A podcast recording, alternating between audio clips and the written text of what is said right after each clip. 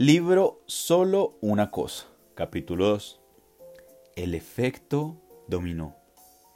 En Leeuwarden, en los Países Bajos, el 13 de noviembre de 2009, el día del dominó, la empresa Withers Domino Productions coordinó el récord mundial de caída de fichas de dominó en cascada al alinear 4.491.863 fichas formando una figura espectacular. En aquella ocasión, una sola ficha puso en movimiento toda una caída sucesiva de fichas de dominó que, de manera acumulativa, generaron más de 94.000 joules de energía, que es la energía que necesita un hombre de constitución media para hacer 545 flexiones de brazos. Cada ficha dominó puesta en pie representa una pequeña cantidad de energía potencial. Cuantas más fichas alinees, más energía potencial acumularás. Si alineas la cantidad suficiente, con un simple toque desatarás una reacción en cadena de sorprendente potencia. Y eso lo demostró Warriors Domino Productions. Cuando una cosa, la adecuada, se pone en movimiento, puede derribar muchas otras cosas. Y eso no es todo.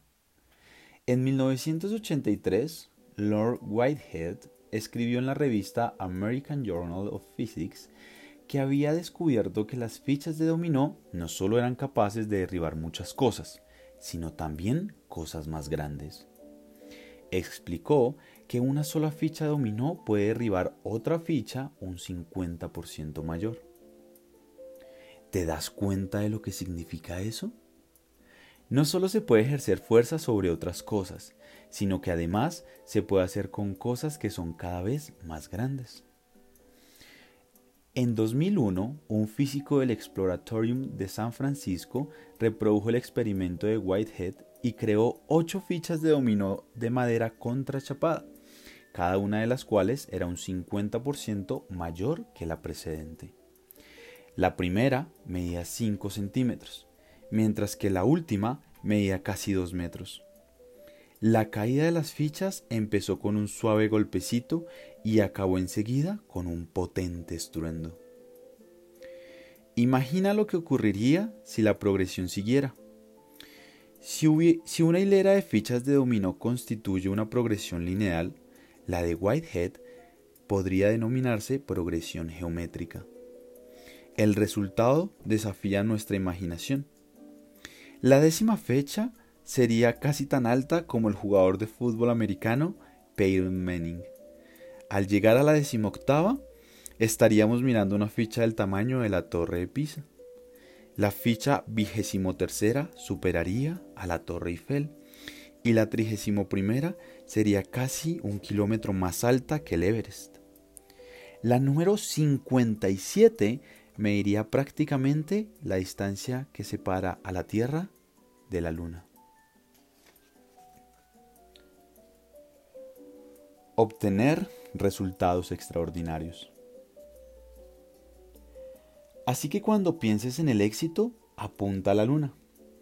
Puedes alcanzar la luna si priorizas bien y pones toda tu energía en conseguir lo único. Obtener resultados extraordinarios es como crear un efecto dominó en tu vida. Derribar fichas de dominó es bastante sencillo.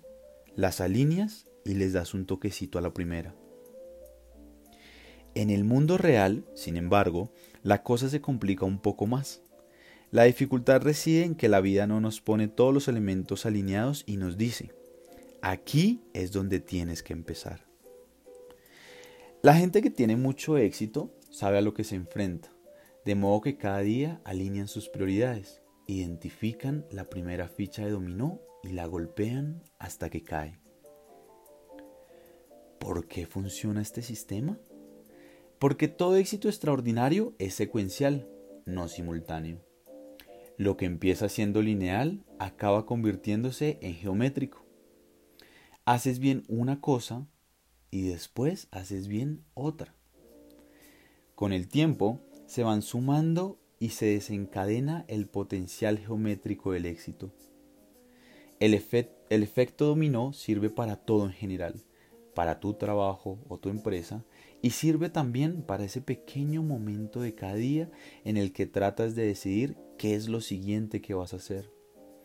El éxito se fundamenta en el éxito.